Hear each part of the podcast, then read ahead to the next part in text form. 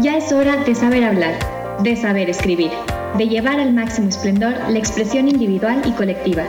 Esto es Escritura a veces, presentado por el Centro de Escritura del TEC de Monterrey, Campus Toluca.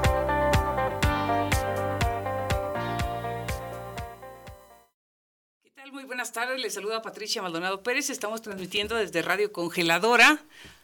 Somos el equipo de profesoras que estamos a cargo del Centro de Escritura, donde pues les ofrecemos varios servicios. Ya les estaremos contando eh, próximamente cuáles son algunos de los planes para que se acerquen. Estamos en la planta baja de la Biblioteca Central y en esta ocasión les tenemos un programa especial.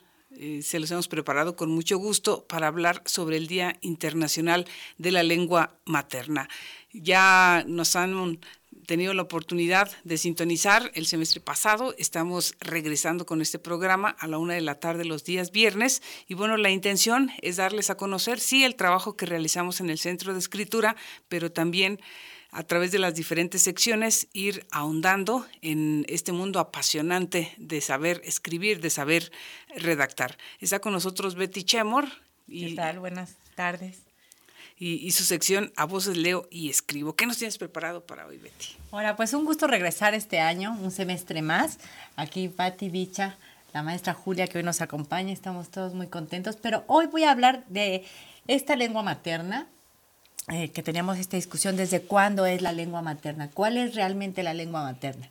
Y a mí me gustaría hablarles, les voy a hablar de Sor Juana, que me parece muy interesante cómo Sor Juana, cuando era una niña, era una niña de 8 años, le piden escribir una loa para el día de Corpus y ella la, escribe, pero en ese momento cuando ella está escribiendo esta loa y aparte ya tenía como algunos escritos a los 8 años, imagínense, de eh, escritos sobre en náhuatl y en castellano.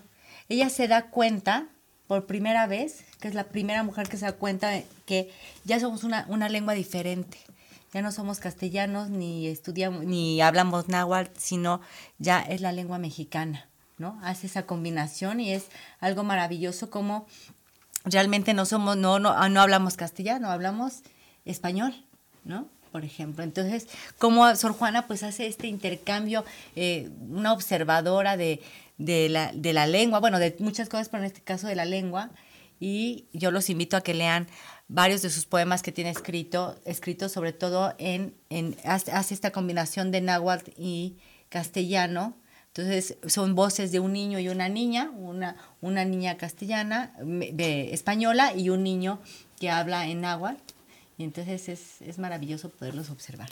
O sea, desde dónde es nuestra lengua materna y cuándo nos empezamos nosotros a, a, dar cuenta. Pero como mis secciones a voces leo y escribo, y como siempre les dejo tarea, no, les prometo, les prometo que esta vez no les voy a dejar tarea.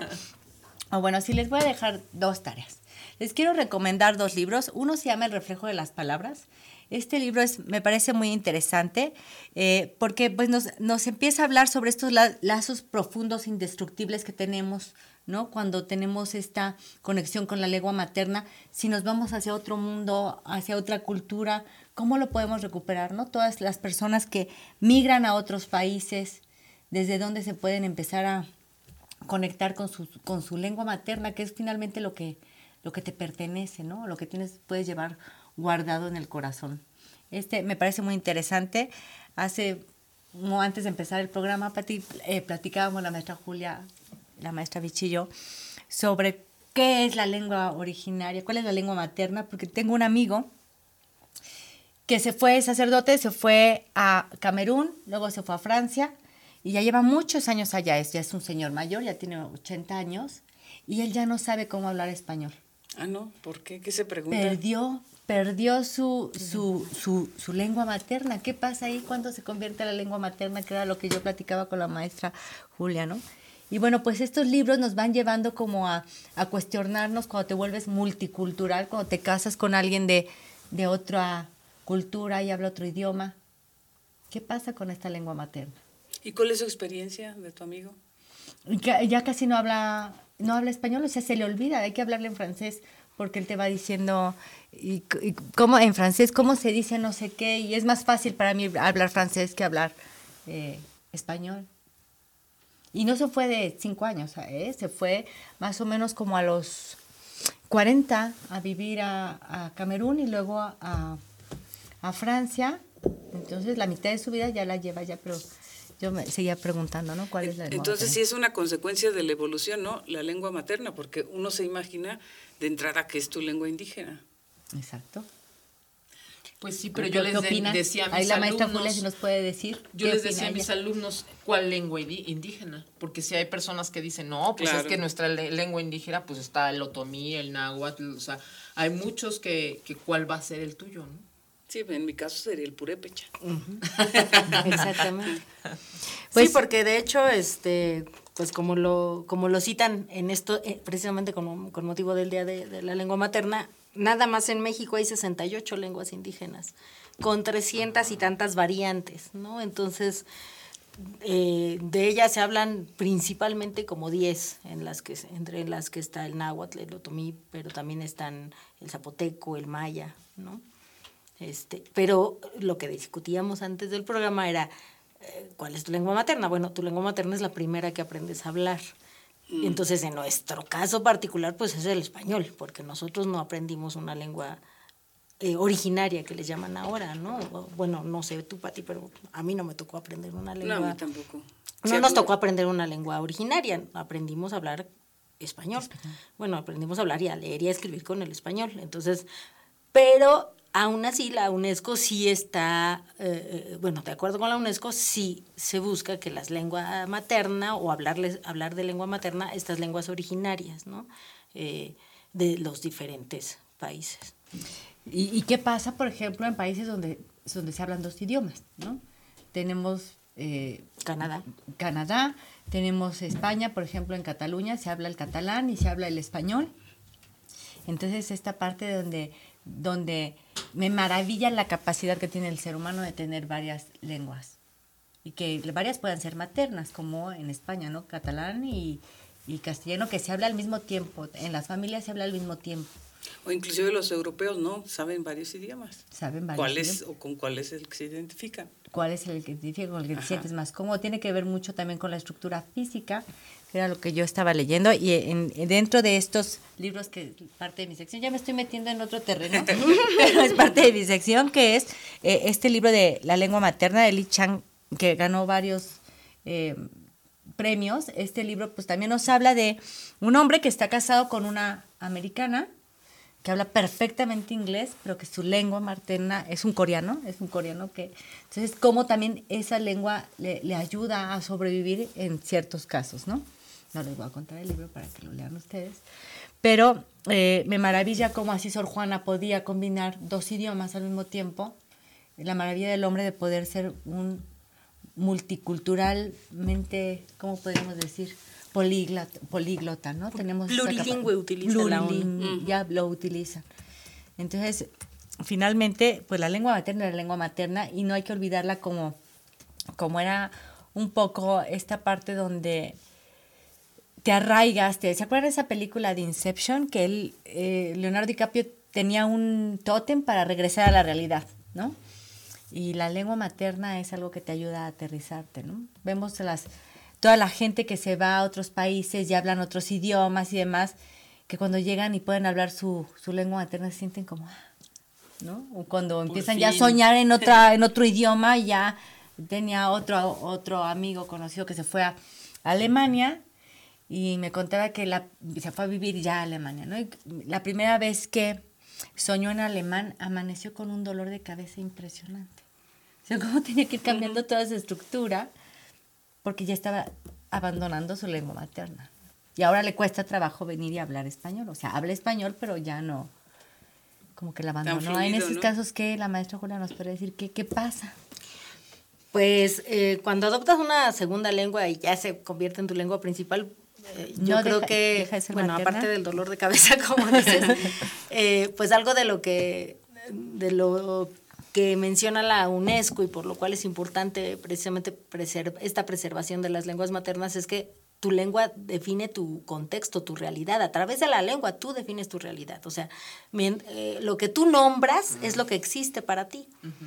Entonces, además de la música, además del arte, además de las tradiciones, algo que te define como persona y como miembro de, una, de un determinado grupo social es la lengua. ¿no? Pero, pero principalmente, más que, más que las otras, más que los otros elementos, la lengua, porque a través de ella te expresas, pero eh, lo que piensas, lo que sientes, todo lo exteriorizas a través de la lengua. Claro, inclusive te hace pertenecer a un grupo. Sí. O sea, por ejemplo, la gente de, Tepito, cómo habla increíble y que tú no les entiendes nada de lo que dicen porque son como códigos secretos.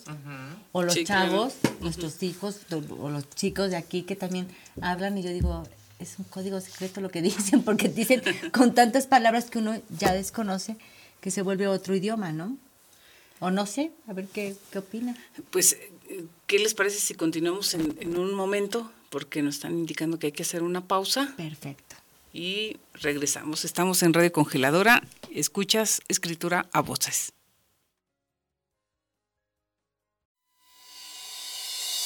Te cuento en corto, historias en un minuto.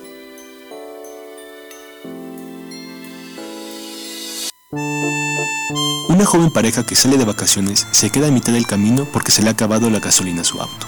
La mujer aprovecha y sale para ir al baño. El hombre ve una señal de tránsito con el símbolo de gas a 500 metros. Cuando la mujer regresa se percata que el auto no está, y mientras camina hacia la gasolinera, un automóvil se ofrece para llevarla hasta su destino. Ella acepta con coquetería.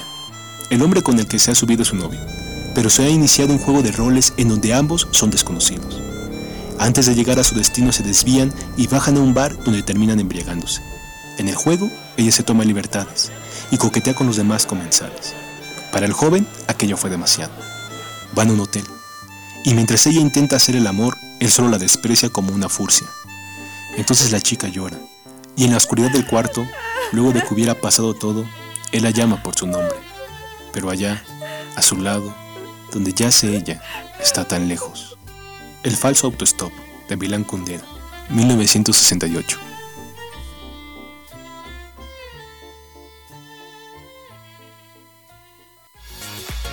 Radio Congeladora, transmitiendo las 24 horas, los 365 días del año.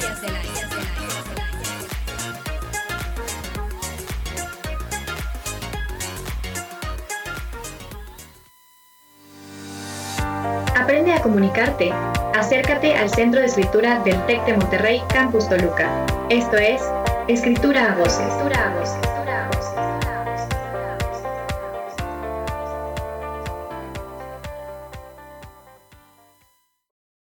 Estamos de vuelta en Escritura a Voces. Yo soy Patricia Maldonado Pérez, nos acompaña Betty Chemor, también está la maestra Julia Alcántara y desde luego está Bicha Morales, María Luisa Morales, para nosotros Bicha, ¿no? Con, con mucho cariño. y, hoy estamos hablando de, de la lengua materna, hemos dicho y aprendido varias cosas aquí. Y, bueno, antes de la pausa estaba preguntando a Betty sobre la evolución de la lengua. Yo les quiero compartir que tuve un profesor que me daba precisamente español cuando estaba en la secundaria, es decir, hace 30 años. Este, y, era muy agradable el profesor. Y, cada vez que terminaba una lección, porque sí nos enseñaba, recuerdo muy bien, palabras poco usadas, y al finalizar la pregunta era, ¿habéis entendido la lección o bulle en vuestras mentes alguna duda? Y todos, ay, ¿qué, qué, le pasa a este individuo, no? La primera vez que lo escuchamos, y siempre era lo mismo, y muy correcto al hablar, siempre, luego nos enseñaba poesías, era el que se encargaba ahí en la escuela, ¿no?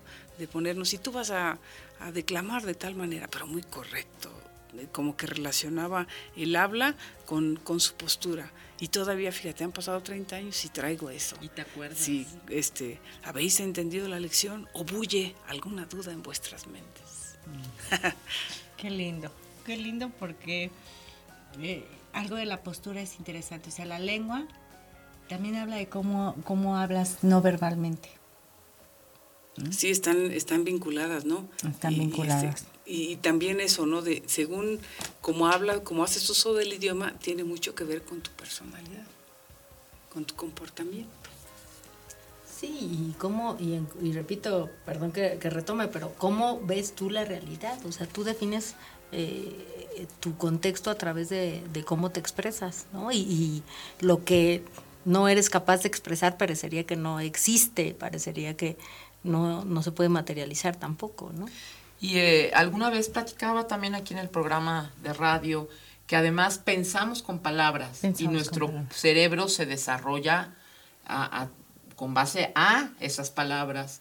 Imagínense que no tuvie- que tuviéramos un, una- un lenguaje muy limitado, entonces sería horrible, ¿no? Porque nuestro cerebro estaría también muy limitado, igual que, no, que nuestra, nuestra comunicación. Y bueno, a mí me gustaría, antes de que sigamos con esta discusión, eh, comunicarles, informarles a todos cuál es el origen de este Día Internacional. Y sería muy, muy interesante que, que este, prevalezca, que realmente la gente sepa qué es el Día Internacional de la Lengua Materna, porque hasta nosotras mismas, ¿no? ¿Y, qué, qué es eso de la lengua materna? Y bueno, fue una iniciativa en Bangladesh. Ahora se festeja recordando eh, este, cómo fue esa iniciativa en Bangladesh. Y a partir del 2000, del año 2000, es, es, es que se festeja este día. Y el objetivo es promover el multilingüismo y la diversidad cultural. Claro. Precisamente por lo que decían que esta diversidad cultural, estas costumbres, tradiciones, se transfieren a través de la lengua. Se está perdiendo ese, esa cultura porque también se están extinguiendo algunas lenguas. Entonces, el pensar que hay lenguas que dieron origen, por ejemplo, a, a nuestro español y que se pierdan, Sí, es terrible. pues es terrible. Ajá. Sí, bueno, lo que comentábamos hace rato, ¿no? Eh, lo que nos dice la ONU es que cada dos semanas desaparece una lengua originaria en el mundo, ¿no? Entonces, eh, y, y lo que acaba de, de decir, con esa eh, desaparición de la lengua desaparece toda su cultura, todas sus, todos sus valores, sus tradiciones, eh, eh, su historia desaparece porque ya no hay quien lo cuente, ¿no? Y de ahí la, también la importancia, eh, y aquí voy a abonar a mi, a mi terreno este, de, de investigación reciente, eh, la importancia de la tradición oral. Entonces, cuando una lengua se extingue, se, se pierde mucho de su acer- de- del acervo del, de la cultural de ese grupo social porque eh, estaba resguardado únicamente a- por medio de la tradición oral, seguramente. ¿no? Bueno, y, la contraparte, ¿no? También hay quienes hacen esfuerzos por rescatar las lenguas, Sí, ¿no? Algunas actividades. sí. Ahorita me estaba haciendo acordar, maestra Julia, este, a nosotros en la primaria nos hacían también recitar cosas en Tarasco. Me estaba acordando ahorita de Nárjaras, Kichimimicuar y Chananakerico Pendiro, ¿sí? Que son este, frases y, y, este que se te quedan para toda la vida, ¿no? Y, y para que también le agarres cariño a, a tu origen. A tu lengua, sí.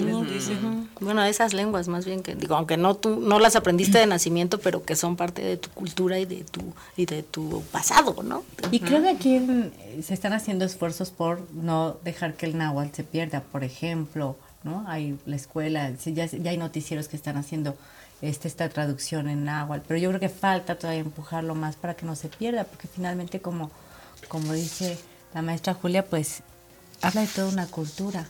Claro, claro, y la identidad, ¿no? La, Sobre la todo la identidad, identidad. De, de, de, de un grupo de personas que finalmente nosotros estamos aquí en el TEC con muchos chicos que ya tienen una forma muy especial de hablar. Platicábamos hace rato que nosotros ya estamos fuera de ese contexto porque hay palabras que ni siquiera conocemos, ¿no?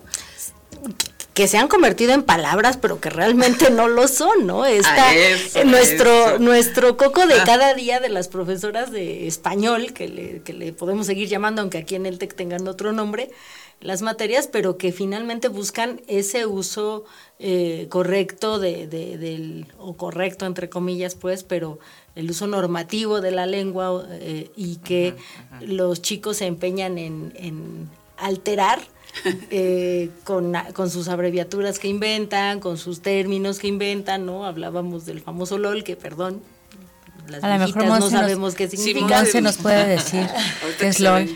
Va a estar con nosotros Montserrat Maston sí. en unos minutitos. Y podremos hablar de su, su punto Que de nos vista. diga de qué esos es LOL. términos. ¿Saben de qué me hicieron acordar también? es un pleito con mi marido todos los días, porque yo le digo, pásame el tascal cuando vamos a comer días y me dice, chiquihuite, estás en el Estado de México. Exacto, porque además eso, o sea, de repente o, o con mucha frecuencia se nos olvida cuántas palabras que sí usamos cotidianamente tienen su origen en el tarasco, en el eh, náhuatl, en el otomí, en el mazagua, ¿no? Y que se nos olvida que, que chiquihuite, por ejemplo, que son que siguen siendo de uso común. Y, y, por, y, y bueno, pero que también es muy padre, pues, que se hayan incorporado o que las hayamos Claro. más bien rescatado y las sigamos usando aun cuando hablamos este español mexicano que ahora nos caracteriza, ¿no? O comentabas de los arcaísmos, ¿no? Algunas palabras que antes eran correctas, o podríamos decir que siguen siendo correctas, y que ahora un joven las oye y dice, ay, no hables así. Qué naco. Qué naco, sí. ¿Cuál es la palabra que decías? Ancina. o sea, Ancina. ancina, Ah, fue- era correcto. Ha, evolucionado a así. Y entonces si oyes a alguien decir ancina, dices, "Mm". pero era, cor- bueno, es Era- una palabra sí, que fue claro. correcta en su tiempo, ¿no? Oigan, perdón, y ahorita de lo que estaban diciendo, eh, allí en internet hacen encuestas de cuáles son las palabras más bonitas del español. A mí, en lo particular, la que siempre se me ha hecho una cosa deliciosa hasta para pronunciarla es la de argumento. Sí, se me hace que, que implica Elegante. varias cosas, sí, elegancia y, y aparte el significado, ¿no? Tener argumentos sobre lo que dices. Pero bueno, ahí en internet, este, en una encuesta, fíjense, yo no sé qué significa meliflo.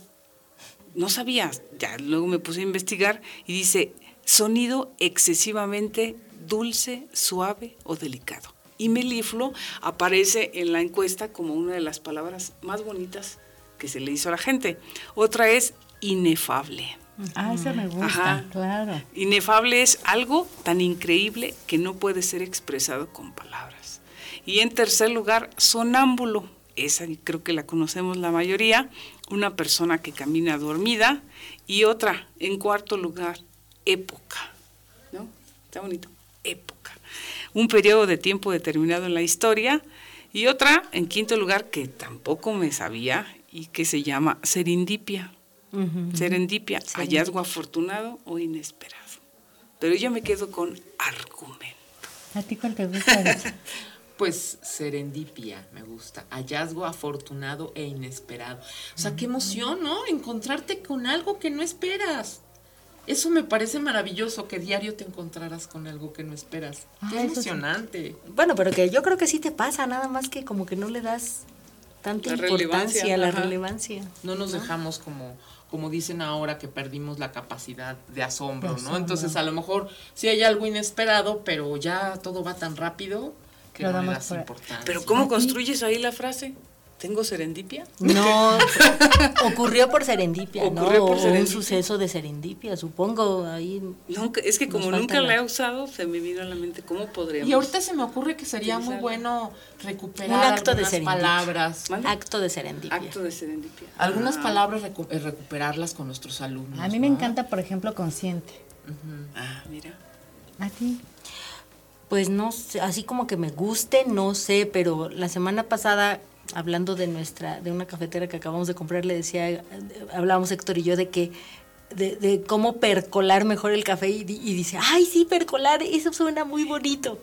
¿Qué ¿No? es Pues, ¿qué es eso? Pues que, que le echas el agua caliente al café de grano para producir el café. ¿Y eso pero eso es percolar. ¿Cómo, cómo es? Percolar. Percolar. O sea, No, no permear y colar al mismo tiempo. Pero A mí no me gusta. no te gusta cómo suena, pero fíjate, ahorita este, de lo que decía, ¿no? De cómo hablamos el, el español mexicano, a mí me llamó mucho la atención cuando estaba estudiando en Chile, decían los chilenos, estas son mis argumentaciones y no mis argumentos. Y a mí se me hacía, pues, este, muy llamativo porque se me, se me hacía algo como una exageración, ¿no? Lo que, lo que estaban diciéndose, pero finalmente son palabras que se van quedando en el léxico de cada país. De cada país. Sí, pues creo que ya terminamos esta sección. Los esperamos este, en unos minutitos. Vamos a, vamos a continuar. Ahora nos van a acompañar eh, otra maestra y algunos alumnos. Entonces esperamos que sigan con nosotros en el programa con este muy interesante tema acerca del Día Internacional de la Lengua. materna. Y yo les dejo de tarea a Pati y a Bicho una vez más, no, que lean un poema de Sor Juana, que, Hombres necios que acusáis al... pero el que está escrito en náhuatl y en español. Lo voy a en traer- náhuatl y en español. ¿Y cómo se llama? Es una loa que hace, es la primera loa que hace. Búsquenla y la van a encontrar. Bueno, Si no, yo la lo traigo. anoto. Lo anotan, por favor, luego no hacen mis tareas. Muchas gracias, nos vemos. Hasta luego. Regresamos. Estás escuchando Radio Congeladora.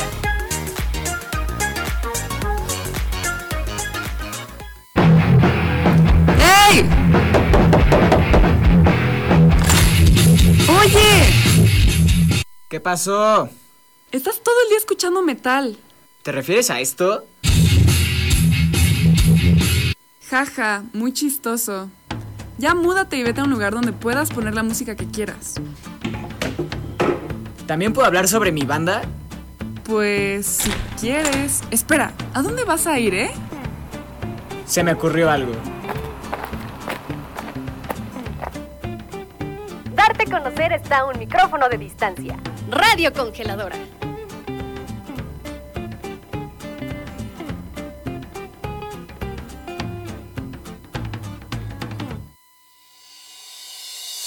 Te cuento en corto, historias en un minuto.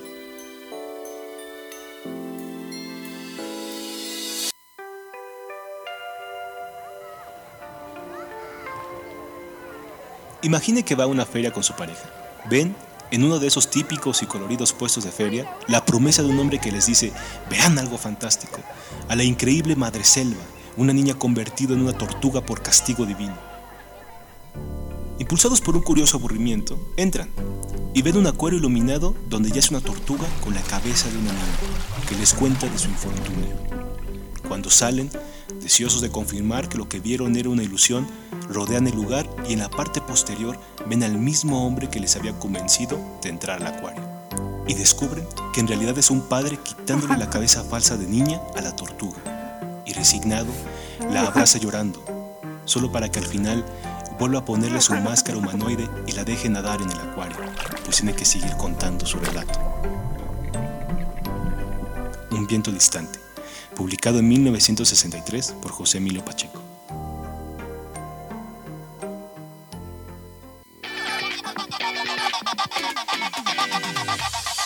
Estás escuchando Radio Congeladora, la estación de radio en línea del Tecnológico de Monterrey en Toluca. Transmitiendo desde Cinetec Torre Norte, San Antonio Buenavista, Toluca, Estado de México. Radio Congeladora.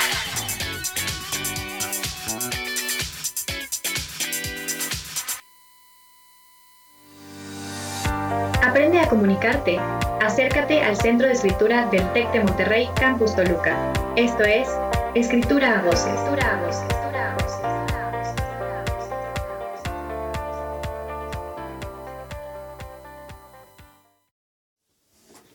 Regresamos con Escritura Voces. Está con nosotros también la profesora eh, Aidea Aranda. De este lado está Monse Maslon, que viene a representar a la comunidad estudiantil.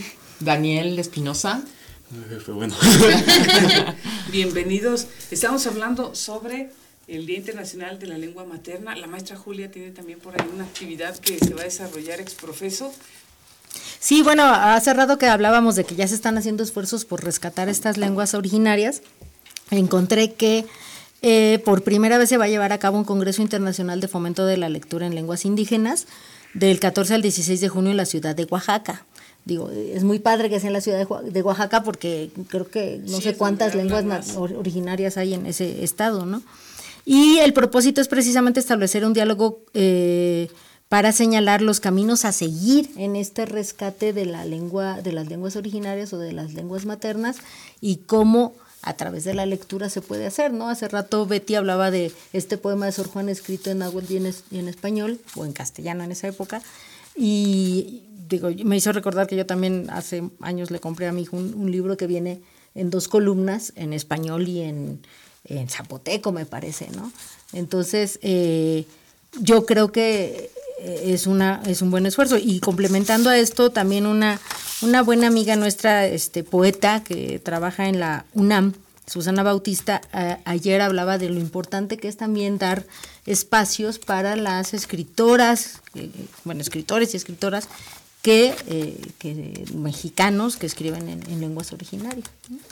Ah, mira qué interesante. ¿Y la fecha cuándo es, maestra, para tenerla ahí presente de nuevo? Del 14 al 16 de junio en la ciudad de Ya Oaxaca. es en este, este, cerquita cada vez más, ¿no? Estamos ya por terminar febrero, tres meses más. Qué bueno que se desarrollen estos. Hay, por ejemplo, en Michoacán se desarrolla cada año el Congreso Nacional Indígena y ahí se reúnen, ¿no? De todas las comunidades y es muy enriquecedora quienes hemos tenido la oportunidad de estar ahí, de oírlos hablar en sus, en sus lenguas y cómo se las variaciones ¿no? que llegan a tener de, de una comunidad a otra. Muchas gracias. Y, y bueno, está con nosotros, les decía, este Monse Maslum y Daniel. Cuando uno habla de estas temáticas, lo primero que dice, pero es que los jóvenes ya no, ya no lo toman y, y andan en otra. ¿Qué opinión les merece esa apreciación? Eh, bueno, personalmente me parece eh, la lengua, el español mexicano me parece fascinante, porque la lengua de una cultura no solo habla de la lengua materna de donde viene, sino de su historia. Eh, en el español tenemos palabras que vienen de diversos idiomas y que nos hablan de acontecimientos de la historia. Por ejemplo, eh, la palabra de o las palabras con ese tipo de eh, terminaciones ada este, vienen del árabe. Entonces nos hablan de la migración que hubo árabe en México. Este, por tanto, creo que integrar palabras de otros idiomas hacia el español no creo que sea algo incorrecto porque también nos habla de una etapa de la historia, como mencionaba eh, Lowell, por ejemplo, nos habla, nos habla de esta modernización y al mismo tiempo de esta cierta americanización que hay. Y claro, considero que es importante preservar las lenguas indígenas, pero al mismo tiempo hay que empezar, pienso yo, por el español, porque yo que estudio comunicación, este, muchas veces cuando hacemos un corto o cuando alguien escribe una canción o cuando posteas algo en tus redes sociales y le pones un comentario, se lo pones en inglés o se lo pones en otro idioma. El español es un idioma muy hermoso, ¿por qué tendríamos que usar otro? Claro, sí, y, y este, y en el léxico del- de los jóvenes, ¿no? Cada vez más está presente el inglés. En la publicidad lo platicábamos eh, hace unos días que estamos eh, que estamos eh, diseñando un evento de atracción y, y caímos en la tentación de, no- de denominarlo en inglés porque parece que vende mejor si lo denominas en inglés que si lo denominas en español, ¿no? Sí, y tenemos muchas palabras que, que inclusive aquí en, este, vamos por ejemplo a live, ¿no? Claro. que, que se han ido americanizando o, este, dicien- haciéndose del, del anglosajón y dejamos de lado el uso del español. Y pues esto nos habla, ¿no? De, sí, sí mencionabas tú algo de, de la especie de conquista de hechos históricos, pero yo también creo que se ha abusado. Eh, bueno, de hecho, inclusive, ahorita que comentan de los anglicaísmos y sobre esta cuestión de la educación intercultural que hay entre las lenguas, que se necesita, de hecho la misma ley lo aclara, este, cuando hablamos de los pueblos indígenas, pues ellos tienen esta facultad de decidir si van a progresar su aprendizaje a través de su idioma materno o del español, o inclusive ambos, que es cosa que permite, ¿no? Pero aquí una cuestión muy importante en la sociedad actual que debemos recalcar es de que cuando un nativo de una lengua como el náhuatl o el otomí, que de momento se ha estado olvidando, se desarrolla en este idioma, cuando intenta hacer algún trámite público o privado, pues por lo general es mm, pues excluido, ¿no? Por así decirlo. Porque ellos no tienen una facilidad para transmitir lo que desean y lo que tienen por objeto realizar. Entonces, en esta cuestión, incluso para nosotros que no tenemos esta lengua eh, madre, deberíamos de enfocarnos en aprenderla porque al final del día vivimos una comunidad que es diversa, por no decir que es este pluricultural. Entonces, en ese sentido, eh, nuestra sociedad debe de reconocer este derecho por el, por el simple este hecho, valga la redundancia, de que estos han conformado nuestra historia y por ello pues es patrimonio cultural. Sí, y, y- y hay que decir también, ¿no? Que a veces se nos olvida cómo pronunciamos tal palabra o cómo, cómo se lee. Y, y hay que recordar que una regla de nuestro idioma es esa. Las palabras en inglés o extranjerismos se pronuncian tal como aparecen en las eh, escrito, ¿no? Entonces tendrías que decir what o, algunos anglicismos que se han incorporado, leerlos textualmente. Eh, Yo, por ejemplo, aquí, bueno, tal vez mi opinión viene a romper varios varias cosas que ya se han dicho, pero pues bueno, mi formación es lingüística, ¿no? Entonces yo tengo un punto de vista diverso al, que podría tener, por ejemplo, aquí los chicos que estudian comunicación. Eh, cuando se analiza esta cuestión de analizar las lenguas originarias, hay que tener en cuenta cuál es el contexto en el que esta lengua originaria te puede ser de uso, ¿no? Eh, es un hecho que se ha estudiado mucho cómo sociolingüísticamente una lengua se pierde o se conserva. Entonces, eh, también, por ejemplo, muchas veces yo considero que se llega a atacar incluso a los nativohablantes, por ejemplo, del náhuatl, zapoteco, cualquier lengua indígena, porque no le transmite la lengua a sus hijos, ¿no? Pero también aquí hay que tener en cuenta cuál es el contexto en el que esta lengua se está desarrollando. Porque si yo, por ejemplo, tuviera pertenecer a una comunidad indígena, tuviera un hijo y yo estoy viendo que a mi hijo lo discriminan por hablar la lengua materna, es obvio que yo voy a procurar lo mejor para mi hijo, digámoslo así, y tal vez entonces digo, no, pues yo ya no le voy a enseñar la lengua indígena a mi hijo porque lo van a discriminar. Es lo mismo que pasa con latinoamericanos que se van a vivir a Estados Unidos, que ya no transmiten el español a sus hijos porque ven que es un detonante de, discriminación. Y tan discriminatorio es el asunto que igual aquí voy a romper un poquito el paradigma porque, al menos del punto de vista lingüístico, este día está mal denominado, no debería de ser el día de la lengua materna, debería de ser el día de las lenguas indígenas. Porque yo como mexicana, mi lengua materna, yo por supuesto que hablo una lengua materna que es el español, porque es mi lengua madre. Si yo, por ejemplo, empezar a estudiar náhuatl, el náhuatl ya es mi segunda lengua. ¿no? Entonces también, por ejemplo, eh, se ve este aspecto discriminatorio a estas lenguas desde el hecho de que les llaman a veces dialectos cuando son completamente lenguas con sus reglas gramaticales propias, sus reglas fonéticas, fonológicas, pragmáticas, todo. ¿No? Entonces, un ejemplo en donde se ha podido conservar la lengua originaria del país es, por ejemplo, en Irlanda, que se habla inglés y, se habla céltico, pero si tú vas a Irlanda, eh, todos los anuncios en la calle, por ejemplo, están en inglés y están en céltico. Si tú quieres hacer un trámite de gobierno, los formularios eh, que te dan están en inglés y están en céltico. Entonces, antes de, por ejemplo, pensar, no, hay que motivar que aprenda uno una lengua indígena, es darle a la lengua indígena un contexto de uso, lo que pasó con el maya.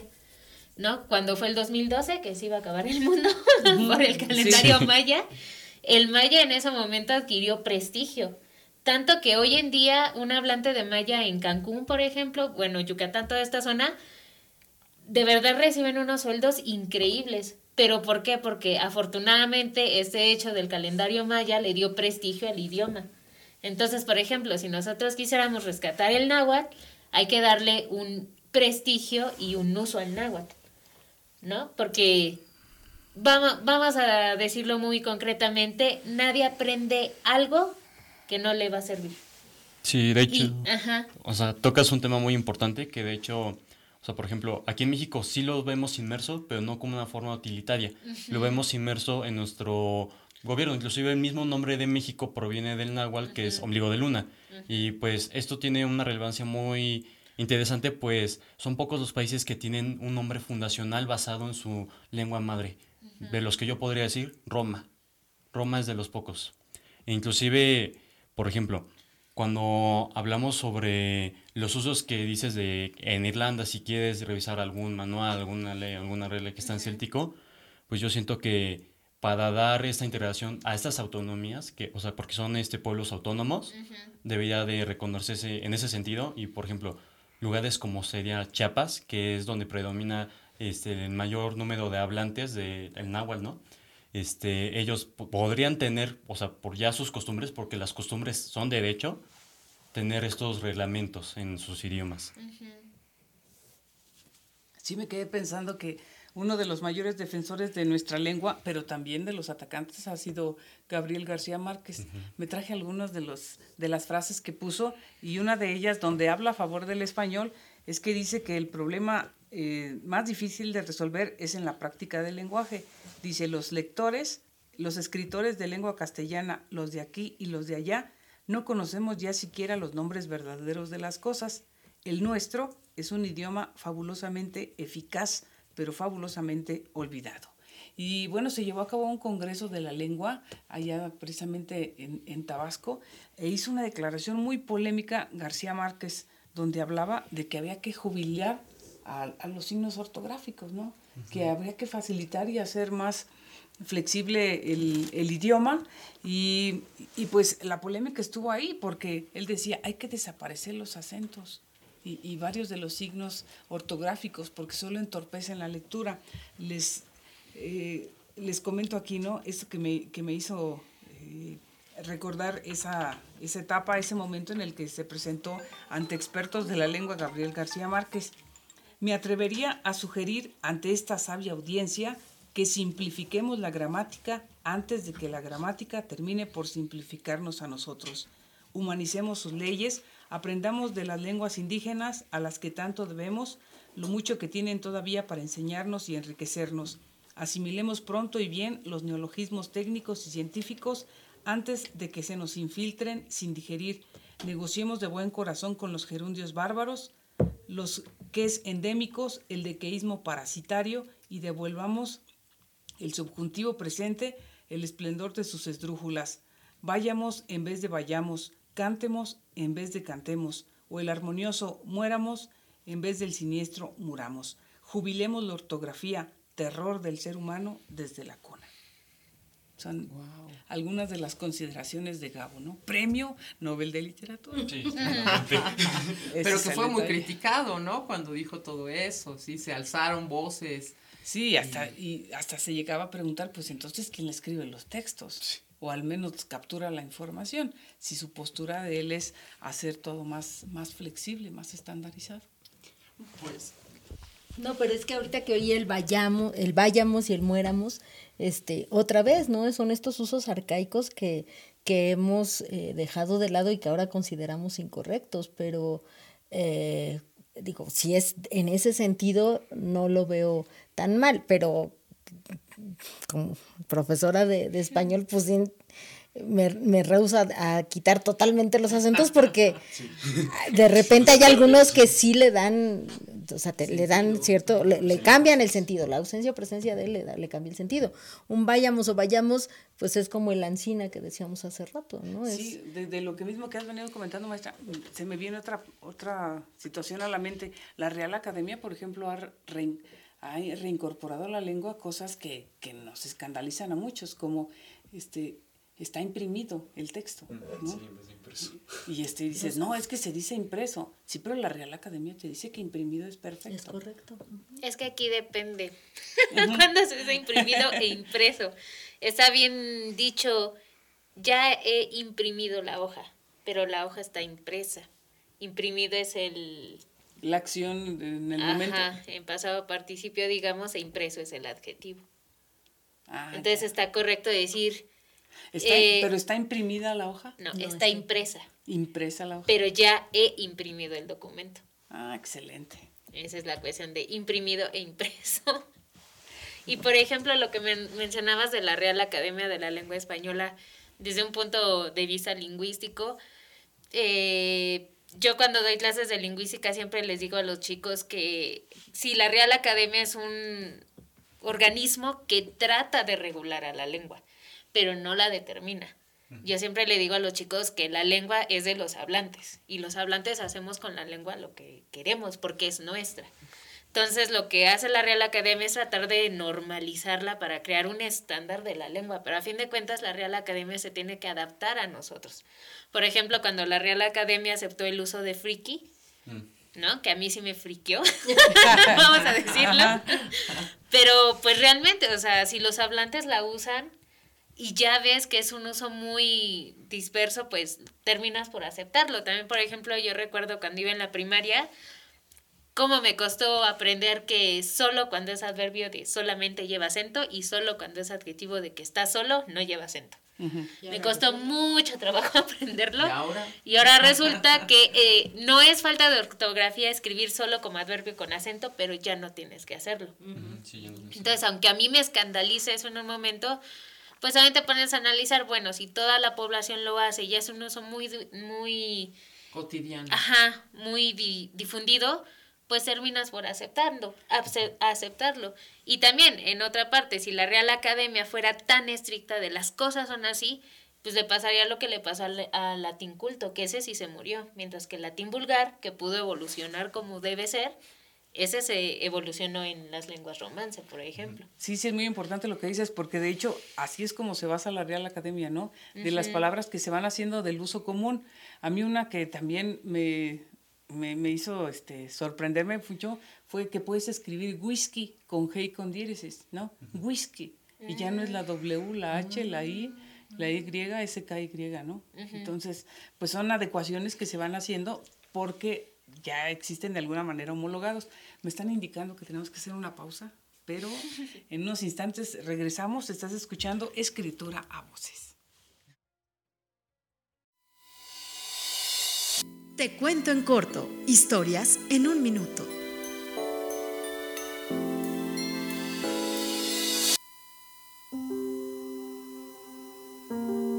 En la crónica de agosto de 2026, sobre las ruinas de una ciudad posapocalíptica, rodeada del desierto interminable y rojizo de Marte, donde la humanidad entera ha desaparecido, yace la última casa futurista en pie, manteniendo su cotidiana programación como si los dueños de la casa estuvieran ahí.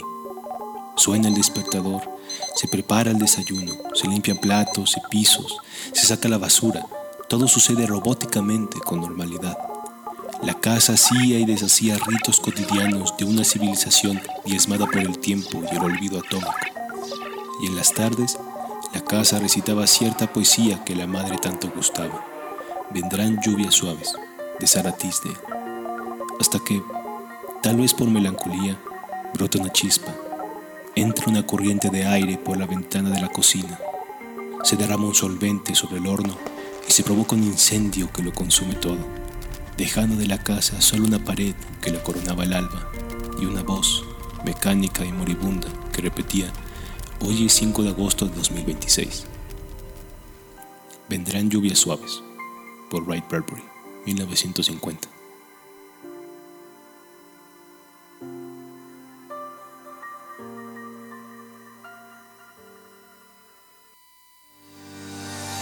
Aprende a comunicarte acércate al Centro de Escritura del TEC de Monterrey, Campus Toluca. Esto es Escritura a Voces.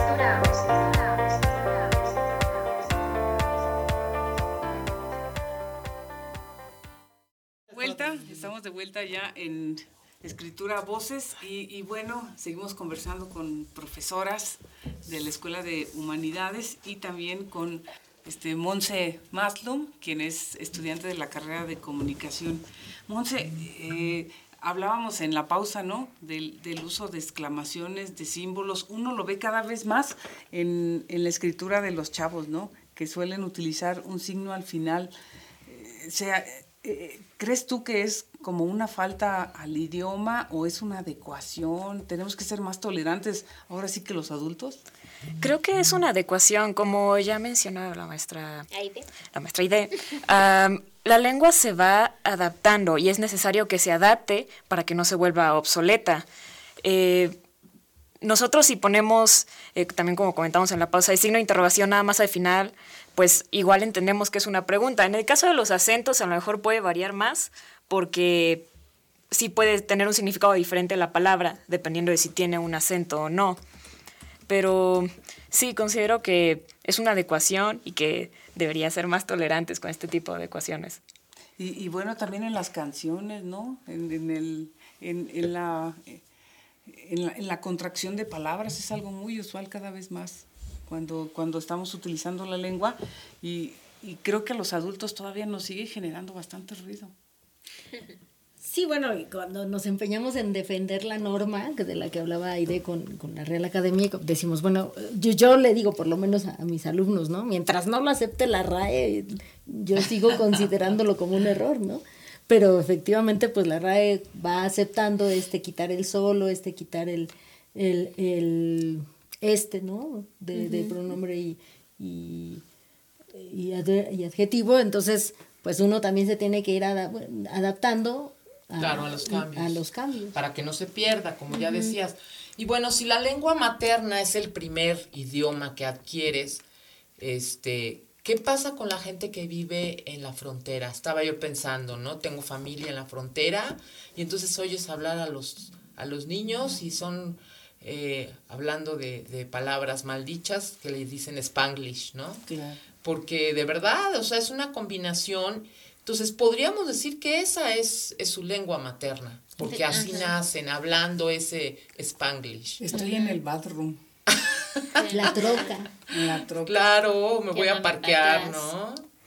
Y esas palabras que vas, eh, no sé ustedes si se han percatado que en la frontera eh, ves anuncios en las calles y, y algunos son en inglés, otros son en español, os- otros son mezclados. Entonces, pues la lengua materna de la frontera es muy diferente que la del centro de México y es muy diferente que la del sur, en la que todavía también utilizan palabras en, en maya. De hecho, esto de, del spanglish eh, no es que, digamos, es que en la frontera se combina el inglés y el español, ya es una lengua con, Ajá, con ah, nativo hablantes, ¿no? Y, lo, y digo, el fenómeno del spanglish está muy sonado, pero pues eso, eso sucede en todas las fronteras. En la frontera de Francia y España se habla el frañol, ¿no? Por Ah, ejemplo. ajá. En la frontera entre Ba- Brasil y... Ay, ¿qué país es el que colinda? Argentina. Se habla el portuñol, ¿no? Entonces, portuñol, esto- sí, es verdad. ajá, estos sí. fenómenos ocurren siempre que entran lenguas en contacto, ¿no?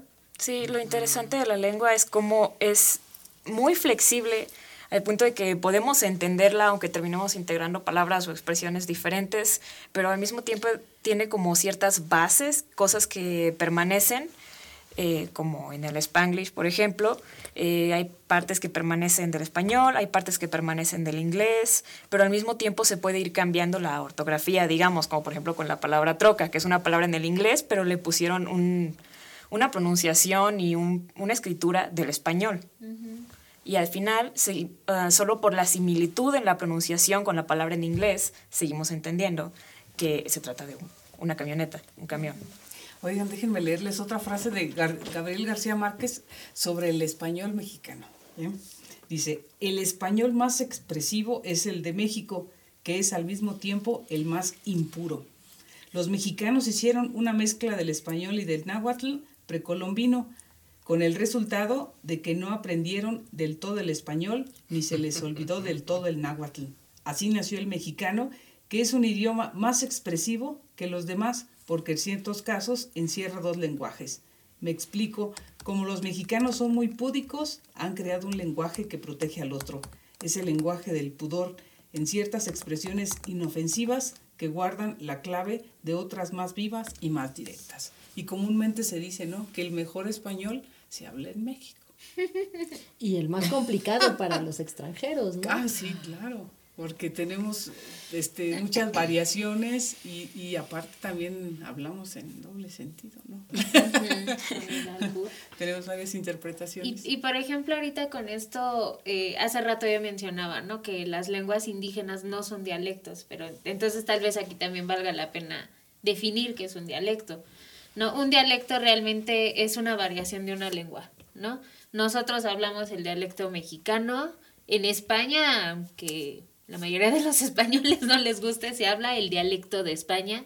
Realmente, eh, la lengua, a como yo la estudié cuando pues hice mi, mi licenciatura y mi maestría, la lengua es una utopía. La lengua realmente no existe. La lengua es un estándar de todos los dialectos que se hablan. ¿no? Entonces, eh, yo soy hablante de la, del dialecto del español de México. Incluso puedo ser más eh, específica y soy hablante del dialecto de, de Toluca. Y el centro, ¿no? Así Cae, como, trae. Ajá. Bueno, que en mi caso que vengo de la Ciudad de México, a mí eso de cae, trae, a mí sí me hace ruido, ¿no? Si es así de, no, así no era, ¿no? Bueno, o así no lo aprendí yo. Eh, si alguien vive en Chiapas, es hablante del dialecto del español de Chiapas. ¿No? Entonces, realmente, ¿qué es lo que nos crea una lengua estándar? Porque si uno piensa en el- la Real Academia de la Lengua Española, la Real Academia hace la gramática de España. Y luego ya pone, ah, pero en México se dice así, pero acá se dice de este modo. Entonces, aquí yo les hago esta pregunta, ¿por qué creen que el español de España sea el que se considera el estándar o digamos la norma? Si realmente es un dialecto. ¿Por qué creen que sea? Pues yo creo que nos vamos a quedar con esa interrogante porque me dice, ¿ya se está acabando? Que ya se nos Ay, ya, dinos, dinos, ay, de antes sí, sí, termine. Pues simplemente es porque es la, es la lengua que tiene más prestigio. Y porque es la, eh, bueno, es el dialecto que tiene más prestigio y donde está el dinero. ¿No? Políticamente España es un país mucho más poderoso que México, Uruguay, etcétera. Porque si hablamos de número de nativohablantes, el español más hablado en el mundo es el de México. Sí, porque somos muchos mexicanos. ¿no? recuerdo el nombre en este momento de la batalla donde se definió que hablaríamos español y no inglés. Pues los invitamos a que estén en nuestro próximo programa, que seguiremos con el tema, pero ahora trabajaremos o platicaremos acerca del lenguaje incluyente, ¿no? Ya se acerca el Día de la Mujer y este y podemos hablar de este tema que ahora está tan en boga y que además se discute mucho acerca de, de, esto. Y bueno, pues gracias por estar con nosotros. Gracias, Bicha. Gracias también a la maestra Julia Alcántara. También este, le queremos agradecer este, a Idea Aranda y desde luego a Monse Maslow. Nos escuchamos el próximo viernes a la una de la tarde. Amplía tu mente, perfecciona tus habilidades para hablar y escribir. Acércate al Centro de Escritura del TEC de Monterrey, Campus Toluca. Esto fue Escritura a Voces. Hasta luego.